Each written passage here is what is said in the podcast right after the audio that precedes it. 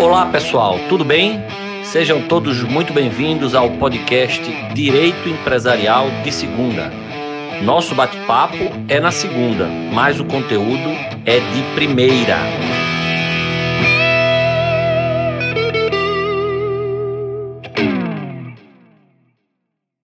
Olá pessoal, tudo bem? Vamos começar mais um episódio do podcast Direito Empresarial de Segunda. E hoje o tema escolhido para esse nosso é, episódio é um tema que está muito em voga é, e um tema, portanto, que não tinha mais como eu deixar de falar dele. Mesmo eu, que sou um, um ultraliberal, um, um verdadeiro libertário, não tinha mais como ignorar esse tema, dada a importância que ele tem é, adquirido aí nos últimos tempos. Eu me refiro ao tema ESG. ESG. Já já vocês vão saber do que se trata. Quem ainda não sabe, já já vai saber do que se trata e vai saber da melhor forma, porque eu trouxe aqui para conversar sobre esse assunto comigo um especialista no tema, um entusiasta desse tema, que é o doutor Pedro Ramuno. Pedro é advogado em São Paulo, com foco na área societária, é doutor em Direito Empresarial pela USP e também professor é, de Direito Empresarial no Mackenzie. Então, é uma pessoa altamente qualificada e que conhece muito desse assunto, já escreveu muita coisa relacionada a esse assunto e está aqui para bater esse bate-papo com a gente. Pedro, meu amigo, muitíssimo obrigado pela sua presença. Eu estou muito feliz e muito honrado com a sua participação aqui no meu humilde podcast, viu? Professor André, obrigado em primeiro lugar pelo convite. O jeito que você me apresentou parece muito mais importante do que eu sou. Então eu só tenho a agradecer pela oportunidade. O tema ele é um tema que agrada a ser discutido, chama atenção pela forma como é discutido, e eu posso falar, eu concordo, eu sou um entusiasta, às vezes não pelas melhores razões, mas sou um entusiasta sobre o tema. Então, só tenho a te agradecer pela oportunidade, pelo convite, e espero que todos que nos ouvem tenham uma excelente experiência e o debate está aberto, assim, acima de tudo. Muito obrigado pelo convite. Maravilha, Pedro. Muito obrigado. Bem, então vamos começar. É, pode ser que boa parte da minha audiência, é, é, Pedro, não conheça ainda o assunto, né? Então eu queria que você, é, assim, é, com a sua didática que eu já conheço e admiro muito, explicasse primeiro o que significa essa sigla, né? ESG e qual é a importância desse tema hoje em dia, especialmente aí para o nosso querido direito empresarial. Perfeito. ESG é uma sigla que ela começou a ser utilizada no mercado e por diversas análises a partir de 2005, a partir de um levantamento, um relatório que foi elaborado pela ONU chamado Who Cares Wins.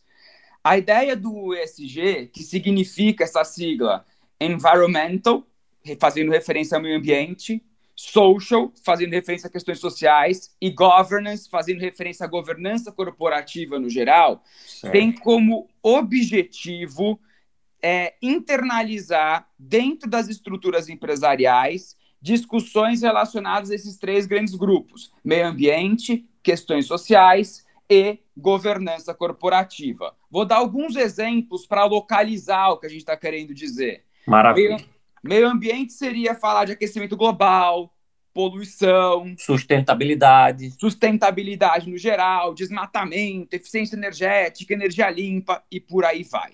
Maravilha. Quando a gente olha para as questões sociais, a gente está falando de, do impacto, entre aspas, e resumindo, social da atividade empresarial no dia das pessoas. Então, a gente está olhando desde diversidade de equipe, inclusão e integração de minorias. E proteção de dados também entraria aqui, privacidade. As questões são sempre muito amplas quando a gente vai falar. Questões trabalhistas. todas essas questões, relacionamento com a comunidade, engajamento dos funcionários, respeito a direitos humanos no ambiente de trabalho e por aí vai. Maravilha. E quando a gente vai para o G, que é governance, a gente está falando basicamente da estrutura organizativa interna da sociedade empresária, da empresa, da companhia, olhando para a composição de conselho, estrutura de auditoria, quem vai é, tomar a decisão e como que a vai, vai ser é, orientada essas decisões da companhia. Remuneração de executivo entrar nisso também. Proteção como... de minoritários. Proteção com minoritário também entra aqui, porque a gente está falando da condução da atividade empresarial, relação é. com o governo está aqui também. Tudo isso entra e compliance em geral, canal compliance, de denúncia, boa. se tem ou não, e por aí vai. Maravilha. Ou seja, é, aquela, aquela frase que você falou no início, né, na tradução, quem se preocupa, vence. Quem se preocupa, vence. A ideia é que é um pouco complicado para quem é entusiasta do tema entender que a atividade empresarial ela vai ser resumida a um interesse lucrativo de quem constituiu a sociedade, vamos colocar assim, dos sócios, dos acionistas. Sim. Perfeito. É, Pedro, vamos lá. Sempre que surge um, um tema novo desse, é, a gente fica com aquela, com aquela pergunta: é só modismo ou é algo que veio para ficar? Ou é realmente uma tendência que já foi, de certa forma, internalizada, abraçada pelos atores relevantes do mercado? O que é que você, qual, qual é a ah. sua visão? Você acha que ESG é um modismo passageiro, temporário, que amanhã a gente vai olhar assim, ah, lembra daquilo lá que teve naquela época, naquele período? Ou é algo que não, é algo que a gente pode dizer que já se firmou como uma tendência e que não tem mais como voltar atrás? Tá. Vamos lá. Sempre que a gente fala da atividade empresarial, a gente tem ondas. Ondas regulatórias, ondas de incentivos e de tendências. Se a gente for pegar o passado recente, uma importante onda foi o combate à corrupção. Sim. Aí vem no Brasil lei anticorrupção, que não tem nada a ver com as manifestações que a gente teve naquela época, mas um movimento de uma injeção de ética, vamos colocar nas empresas, uhum. que muito menos pela aplicação legislativa, mas por um movimento do mercado, começou cada vez mais a ser implementado, algo que já vinha muito antes de qualquer lei. A gente depois tem, um, tem o, a onda que a gente está vivendo até hoje, de proteção de dados, privacidade, Sim. LGPD. Que me parece que é uma tendência que está se estabilizando aos poucos. E a gente tem ESG, que começou, começou no início como um diferencial de mercado, uhum. até o momento que viram que dava retorno. E aí a gente vai ter uma discussão que é um pouco ovo a galinha, se dá retorno e por dar retorno o mercado quer, ou porque o mercado quer dar retorno. É o famoso princípio do Tostines, não sei se a gente pode fazer é, propaganda. Lembro lá, claro. Tá? claro. É, é, fresquinho porque vende muito ou vende muito porque é fresquinho? A gente não sabe. E eu não sei até que ponto a gente deveria se preocupar em saber isso ou olhar para a realidade. Sim. Há uma tendência. A quantidade de fundos com temática ISD por trás só aumenta a quantidade de é, criação de comitês que discutem ISD só aumenta e a popularidade da discussão no mercado só aumenta. Mas se isso está orientado porque realmente é algo que as pessoas querem ou por outros interesses, que eu tenho interesses ocultos, é difícil de saber. E aí nisso eu sempre gosto de uma passagem do Almirante Nelson na Batalha de Copenhague, que tinham se levantado bandeiras que era para recuar o exército, ele olha com o monóculo pelo olho dele, que era cego, e aí vem a expressão vista grossa. É difícil saber se a gente está olhando para algo que realmente existe ou se a gente está fazendo vista grossa para outras coisas. Mas eu não sei até que ponto é eficiente a gente discutir a motivação ou se vale mais a pena a gente olhar para o que está acontecendo.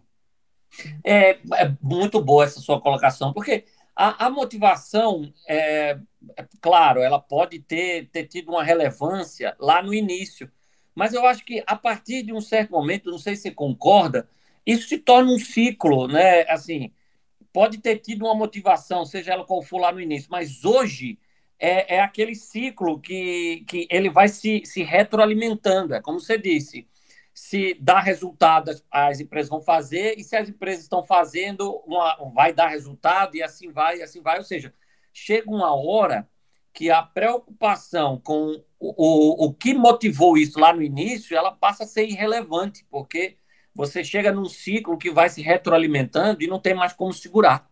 Eu concordo totalmente com você. Num primeiro momento, a gente poderia ter uma iniciativa pontual de alguém que testou e deu certo. Isso. Quando começa a testar e dar certo, passa a ser exigência do mercado. E aí a motivação do que leva as pessoas a fazerem muda. De uma, vamos colocar assim, ah, uma ação positiva, isolada, porque eu quero, e agora vira, se eu não fizer, eu tô fora. É, e agora, assim, Pedro, para a gente botar uma, uma pimentinha nessa, nessa discussão aqui, né?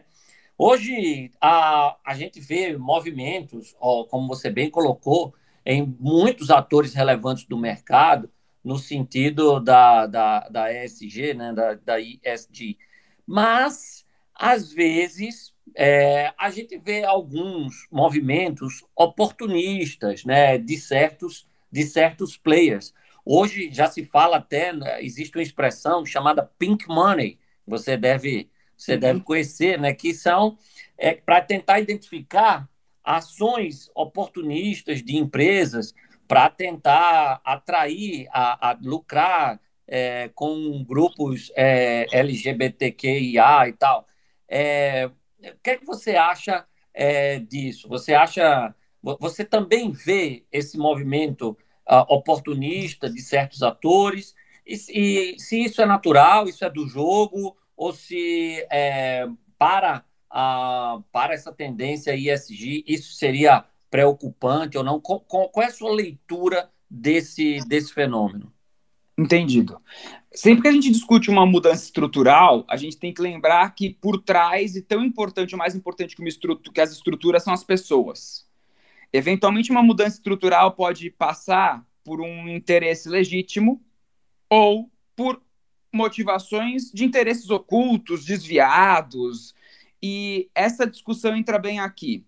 Da mesma forma que a gente discute é, o uso disfuncional de pink money, a gente pode discutir expressões como social washing, greenwashing, que é Sim. é parecer verde, mas não ser.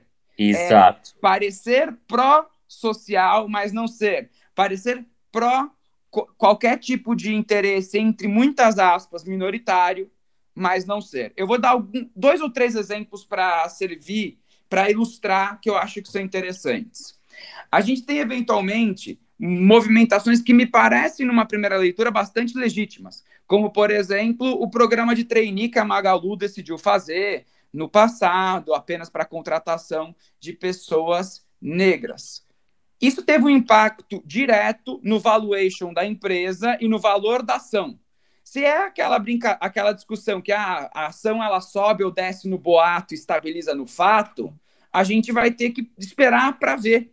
Mas houve um impacto positivo singelo, de pouco mais de 2%, mas houve um impacto. Sim. Então, me parece que é uma conduta legítima. Mas a gente tem também questões, por exemplo, a, a Calvin Klein ela recentemente fez uma, acho que foi no ano passado, nesse ano, fez uma campanha do Pride Month, justamente olhando para a comunidade LGBT e e tinha aí é, produtos comemorativos, que era basicamente a cueca com uma faixa arco-íris, uhum. do mesmo modelo da que não era comemorativa. A única, o único ponto que é interessante é que a, a, o produto comemorativo custava 30%, 40% mais. Hum. Então é aquela coisa, eu faço isso porque é uma bandeira que é interessante eu levantar mercadológica ou porque de fato eu tenho uma preocupação. Eventualmente, se a ideia fosse ter uma difusão, eu poderia olhar nessa difusão com o mesmo preço, até um preço mais barato. Até mais barato, né? Tá? E um terceiro cenário que eu acho muito interessante, o, o o Doritos recentemente lançou um produto comemorativo que era o Rainbow, que era os, os nachos lá, né? os, os salgadinhos nas cores do arco-íris. Aí você fala assim, não, é bacana, é pró comunidade LGBT, é pró-inclusão, integração, mas ao mesmo tempo o salgadinho ele usa óleo de palma que acaba com os orangotangos. Então é aquela coisa, ah, qual bandeira eu quero levantar e qual bandeira prevalece. A gente pode querer ir na essência para ver, ah, isso daí realmente A prevalece em relação a B. A gente está vendo uma movimentação. Ou então a gente pode ir lá e, e fechar conscientemente os olhos para isso e falar, não, tá rolando. E vamos aproveitar que tá rolando. É muito difícil a gente verificar se é uma, uma conduta de social washing, greenwashing ou qualquer tipo de uso disfuncional dessas bandeiras que são interessantes, porque qualquer conduta que a gente fizer hoje em dia, você pode tentar sustentar uma bandeira. Se você for olhar, por exemplo, os Objetivos de Desenvolvimento Sustentável que a ONU é, estabelece, os ODS, qualquer coisa que você fizer um pouco diferente consegue entrar aí. Entendi. Então, é e, é difícil e... ter uma, uma análise se é disfuncional ou não, e desculpa que eu te interrompi. Nada, eu, eu queria te interromper. É, é, é, é o seguinte, o, o que eu percebo também é que há um controle é, difuso muito grande dessas práticas, né? Eu, eu lembro agora, recentemente, uma, um post da Burger King que ele, ele era ah, para homenagear as várias bandeiras do movimento é, LGBT e, e eles erraram. É, algumas bandeiras estavam erradas, os símbolos estavam errados, e aquilo acabou sendo meio que um tiro no pé. Você, eles tiveram que apagar a postagem, depois fizeram uma postagem pedindo desculpas e tal. É, por quê? Porque, como eu disse, há um controle, um controle social difuso disso aí, né? Os grupos, é, é, as minorias e tal, que geralmente são o foco dessas campanhas, eles, eles fiscalizam muito e eles são, é, é, como é que eu poderia dizer até, eles são às vezes até bem agressivos quando não se sentem bem representados ou quando eles identificam algum tipo de uso disfuncional, como você disse. É, você também é, nota isso e, e, isso tem cada vez mais preocupado os departamentos é, de marketing, de relação com investidores das, das grandes companhias? Eu não vejo dúvida. É, a, a forma como a marca, como a empresa é aceita pelo mercado consumidor, pela comunidade em geral, pela população em geral, reflete e impacta diretamente o valor da ação. Então, mesmo olhando para um conselho de administração, para um comitê da empresa que tem uma preocupação meramente lucrativa ou econômica, vamos falar assim, financeira, eu tenho que me preocupar com isso porque isso influencia o resultado. É só a gente parar para ver, não olhando para a comunidade LGBT, mas olhando, por exemplo, para o movimento antirracista. Movimento Black Lives Matter, que a gente teve muitas empresas se aliando, e a fiscalização da comunidade em geral, ela é claríssima. No mercado de cosméticos, por exemplo, começou um movimento de você começar a ter é, é, produtos em todos os tons de pele, seja é, tom de pele branca, pele amarela, pele negra. E isso foi bacana no primeiro momento. Só que você vai lá, por exemplo, ver o Band-Aid que anuncia que tem todos os tons de pele, só que você não encontra para comprar é, os tons de pele que fogem, vamos colocar assim, de uma etnia branca. Então, uhum. é algo interessante para a gente ver. Ou então teve é, você lançar uma paleta de cores para uma minoria racial, entre aspas, e você nessa, né, ao lançar você não garantir acesso, um preço igual, ou então você não, não conseguir atender a demanda porque você produziu menos, porque você achou que esse mercado consumidor não teria poder aquisitivo para comprar, como já aconteceu também. Entendi. Sempre que você abre a sua empresa e abre para interesses externos e procura internalizá-los, você também internaliza a fiscalização seja por meio de controle difuso da própria comunidade, seja por meio, eventualmente, de labelings, técnica de etiquetamento, para você etiquetar, certificar o atendimento de eventuais é, parâmetros, ou então a resposta do mercado, que é mais facilmente observado quando você vê preço de ação, quando a gente olha para uma companhia aberta, eventualmente. Você internaliza, você internaliza para tudo. para o que é, vamos colocar assim, positivo imediatamente, porém também para é, a fiscalização. É. é. preço de ação e, e, outra coisa que podia ser observada também é, é, é, impacto nas vendas, né? Porque geralmente essas campanhas elas vêm associadas de um lado a, a um consumo para meio que assim para ajudar, para homenagear, né? Para é, recompensar ou uma, uma ausência de consumo como boicote também, né? A gente vê muito isso, esses movimentos, né? Quem gostou fala assim, ah, vou comprar só por causa disso, e quem não gostou fala assim, ah, nunca mais compro dessa empresa e tal.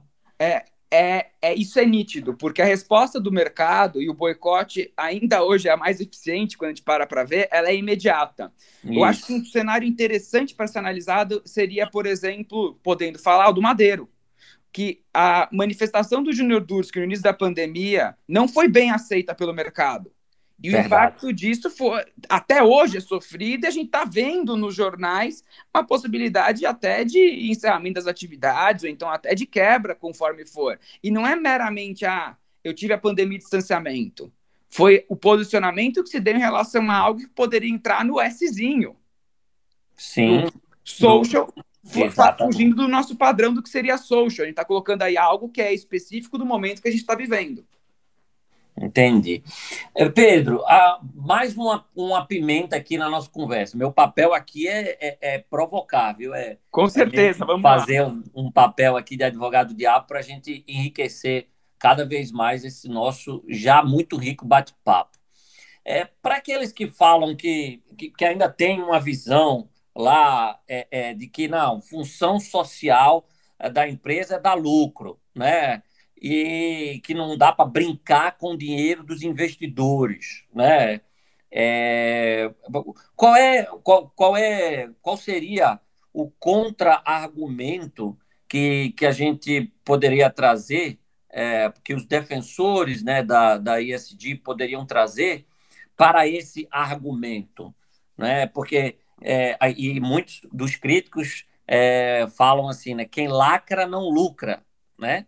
E é como se, é, claro que é, essa própria frase já parte já de um pressuposto crítico da ISD, é, no sentido de que as preocupações não seriam realmente relevantes, mas sim lacração. Né? Claro que a gente não está dizendo isso, a gente está colocando aqui só para que o tema possa ser é, é, mais bem discutido. Então, aqueles que têm essa visão mais crítica e dizem, ó, oh, tem que tomar cuidado para não brincar com dinheiro de investidor, né? quem lacra não lucra, isso aí é temerário. Qual seria o, o melhor contra-argumento para essa argumentação crítica de iniciativas ISD? Bom, vamos lá. Eu vou dar.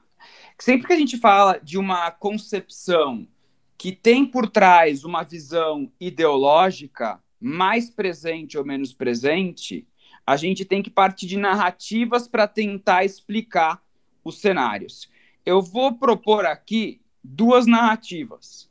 Uma narrativa que vai olhar para um aspecto, para uma lente de análise econômica do direito, de Law é. Economics, e uma outra narrativa que vai olhar para uma lente de principiologia do direito empresarial. É, e eu não acho que as pessoas têm que concordar comigo, muito pelo contrário, mas eu quero só colocar uma ponderação. Claro. vamos começar olhando para a lente de direito e economia. Sempre que a gente parte para uma visão que ela é, vamos colocar assim, ultracontratualista, que coloca o interesse dos sócios acima de qualquer outro, partindo da perspectiva de que a sociedade, a companhia é um contrato, tem por trás uma primeira concepção de que a companhia é um contrato, e isso faz com que o interesse que prevaleça seja o dos sócios. Por trás disso, tem uma concepção econômica de que a sociedade, a empresa, ela serve para ter uma organização de interesses para redução de custos de transação, primando por uma maximização de eficiência.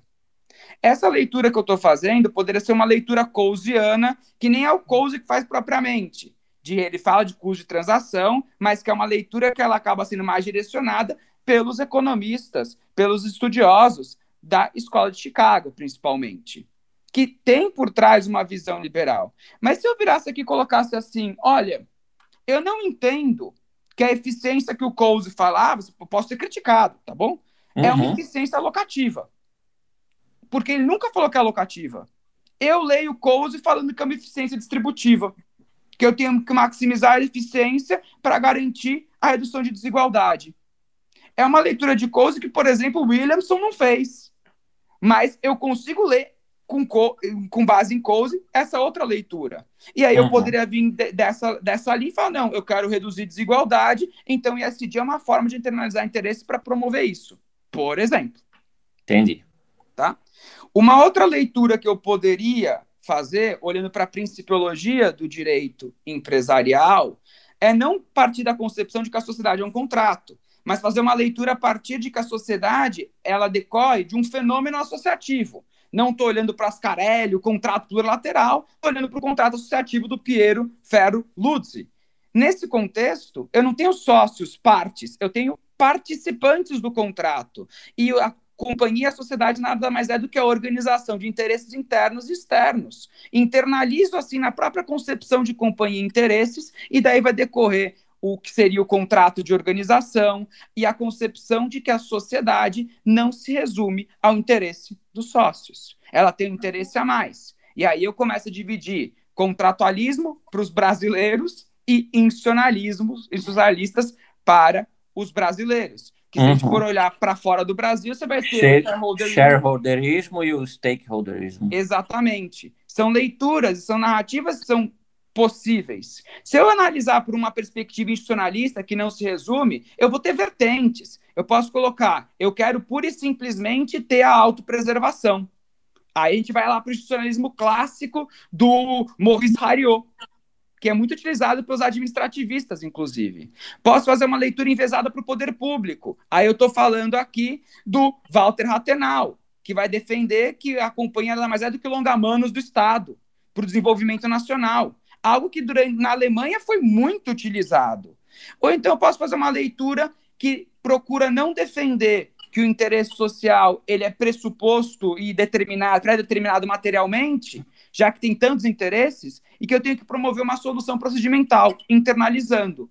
Aí a gente vai estar falando da teoria muito defendida pelo professor Calisto, do institucionalismo organizativo ou institucionalismo interno. São leituras narrativas. Como cada narrativa eu parto de uma premissa, de um pressuposto ideológico, eu posso ir para qualquer lado, porque no final do dia, mesmo sendo técnico, ou porque ser o mais técnico possível, eu tenho um pressuposto ideológico que parte da minha concepção de mundo. Sim. Então, dá para eu defender qualquer lado. Eu poderia fazer uma leitura, inclusive, contratualista de SD. Meu objetivo é garantir o maior retorno possível aos acionistas. Uma vez que o mercado exige isso, internalizar é o que eu tenho que fazer para garantir maximização da valorização ou maximização da distribuição de dividendos. A narrativa é boa porque eu posso defender tudo a depender da forma. Nesse caso aí, nesse caso seria quem não lacra não lucra. Quem não lacra não lucra e, e nessa leitura para o contratualista por essência ele tem que promover esse SD também, porque senão ele não vai ter o retorno financeiro que é o objetivo dele. Uhum, uhum, sem dúvida. É, excelente, Pedro, excelente, excelente, uma explicação muito, muito é, é, técnica e com muita cultura jurídica associada.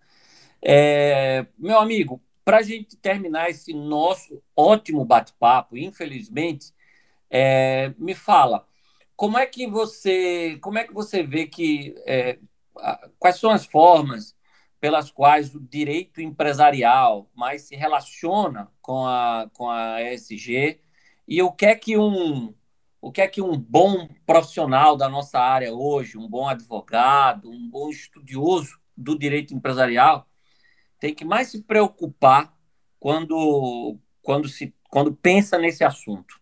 Perfeito. Primeira parte da pergunta se a gente for olhar como que o direito empresarial contribui para a discussão, pode contribuir, por um lado, com essas discussões que eu coloquei sobre teoria de interesse social, se debruçando nisso. A gente pode também olhar, fazer uma análise jurimétrica para ver em que medida é, condutas e medidas efetivas de internalização desses outros interesses trazem impacto positivo ou não. Aqui a gente falou de alguns desses outros interesses. A gente poderia colocar direito das mulheres, por exemplo, uhum. e, e, igualdade de gênero e conselho, e por aí vai. E uma outra discussão é justamente no direito, a partir da definição do que seria e qual seria a orientação da função social da empresa. Que, eu, que se a gente for parar para ver para o nosso direito empresarial, é uma das coisas mais difíceis de se responder. Uhum. Que parte de uma concepção técnica de que função decorre de um poder-dever, um poder funcional, e que envolve a observância de outros interesses. Não é só falar assim, ah, tem que pagar imposto. Se a gente for ver tecnicamente, eu não colocaria que dar lucro é função social, porque vai contra até a própria estrutura jurídica, do Instituto Jurídico, mas eu também posso fazer essa leitura. Então, discutir o que é função social da empresa de forma bem profunda e com qualidade pode ser um caminho. A gente pode falar que não é muito prático ficar discutindo princípios, mas é por meio da discussão dos princípios que a gente consegue mudar pouco a pouco a realidade. O princípio é a melhor forma de alterar as estruturas se isso for desejado. Se não for, a gente continua numa análise meramente positivista, que ela é muito boa para estabelecer e manter estruturas econômicas e sociais. É, o, a argumentação, o professor Fábio Lhoa Coelho, que fala isso, né? a argumentação é, por meio de princípios hoje, ela é inevitável, né? Uma tendência que, que a gente não pode ignorar no mundo de hoje, né? Podemos criticar, podemos questionar, melhorar aqui e ali, mas, mas é algo que, na, na prática, é, é inegável. É inegável, é inevitável. É, hoje no direito é, a argumentação dessa forma ela atingiu um patamar que não tem como mais é, retroceder. E, e, o lado o, o, bacana é que você vai ter princípio para todos os gostos. Né? É, Eu posso defender um, função social, maximizá-la numa orientação, e pode vir outra pessoa, não, mas autonomia privada, princípios relacionados à liberdade de iniciativa, vai defender outro lado, a depender da forma como eu contar a narrativa. É, é o direito, o direito tem, tem dessas, né? A gente, a, a gente consegue chegar a resultados totalmente diferentes, às vezes com partindo do mesmo é, ponto de partida, né? É, Sim. É interessante Sim. e complicado ao mesmo tempo. Aí faz a, eu faço referência ao texto tradicionalíssimo do professor Comparato, O Direito Avesso, que fica a recomendação de leitura para todos. Maravilha. Meu amigo, muitíssimo obrigado pelo bate-papo. Mas antes de a gente terminar, eu queria que você falasse aí. Você, coincidentemente, hoje está lançando um curso de direito societário. Então, aproveita aí para fazer a sua divulgação e a todos aí que estão nos assistindo, que Opa. quiserem aprender um pouco mais com esse é, excelente professor, tem uma riquíssima cultura jurídica, como vocês puderam ver nesse nosso rápido bate-papo. Fica aí a, a, a, dica. Fala aí do teu curso, Pedro. Obrigado, André, pela oportunidade. Vou fazer o jabá rápido. É, o, hoje está tendo o pré-lançamento do curso online de Direito Societário. É um curso que eu desenhei com muito carinho, só olhando para Direito Societário.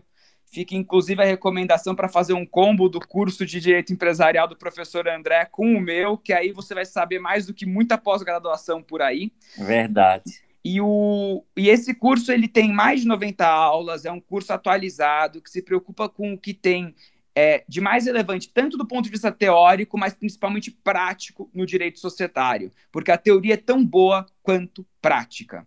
Verdade. Ele é um curso totalmente online, você pode assistir quando quiser, como quiser, vai ter 18 meses para acompanhar o curso depois que todas as aulas forem disponibilizadas. Tem material de apoio, tem textos complementares, e é o meu, vamos colocar assim, é o meu xodó, e eu tenho certeza que vocês vão gostar muito, e sem contar que numa oportunidade de investimento super especial em razão do pré-lançamento. Então, fica o convite a todos para conhecer. O pré-lançamento vai do dia 5 de julho até dia 9 de julho. Maravilha. Então, pessoal, ó, recomendadíssimo o curso do professor Pedro Ramuno, de Societário. O Pedro é um craque no direito societário conhece a fundo tanto a teoria quanto a prática. E para quem gosta do assunto, ou quem quer aprender, ou quem quer atuar na área, é um curso absolutamente imperdível. Pedro, meu amigo, é muito bom conversar com você. É, eu que sou um ultraliberal, como eu disse, um libertário, e que, portanto, como você bem deve saber, tenho uma, uma visão é, diferente, um tanto crítica a, a, ao tema é, que nós abordamos hoje, mas assim, aprendo muito com vocês. Sempre que nós conversamos sobre esse assunto, eu é, questiono muitas das minhas premissas, e é isso que faz é, de uma conversa é, é ser, é, faz uma conversa ser proveitosa, e é muito bom, muito, muito agradável conversar com você, aprender, ouvir suas ideias e trazer essas ideias para refletir as nossas próprias convicções, viu? Muitíssimo obrigado. Eu que tenho que te agradecer, André. Eu acho que sempre que a gente parte de premissas distintas, quando a gente coloca elas lado a lado, a gente só tem a ganhar e a crescer na discussão e na reflexão. É, não é porque eu não sou libertário que eu não acho que o liberalismo tem muitas coisas boas. Pelo contrário, tem muitas coisas boas mesmo. E a gente tem que colocar e, e questionar. Eu brinco muito, eu falo para os meus alunos: não tem certo e errado, mas sempre tem muito errado, que é você não olhar para as outras visões para escolher qual que é a sua. E eu só tenho mais uma vez a te agradecer pelo convite para participar do seu podcast. Foi uma honra, uma alegria enorme e conte comigo para o que precisar. Muito obrigado, meu amigo. A honra foi toda minha e foi um prazer imenso também. Pessoal, assim nós terminamos mais um episódio do nosso podcast Direito Empresarial de Segunda. O bate-papo, como vocês sabem, é na segunda, mas o conteúdo é sempre de primeira. E hoje foi de primeiríssima qualidade. Um forte abraço a todos e até o próximo episódio.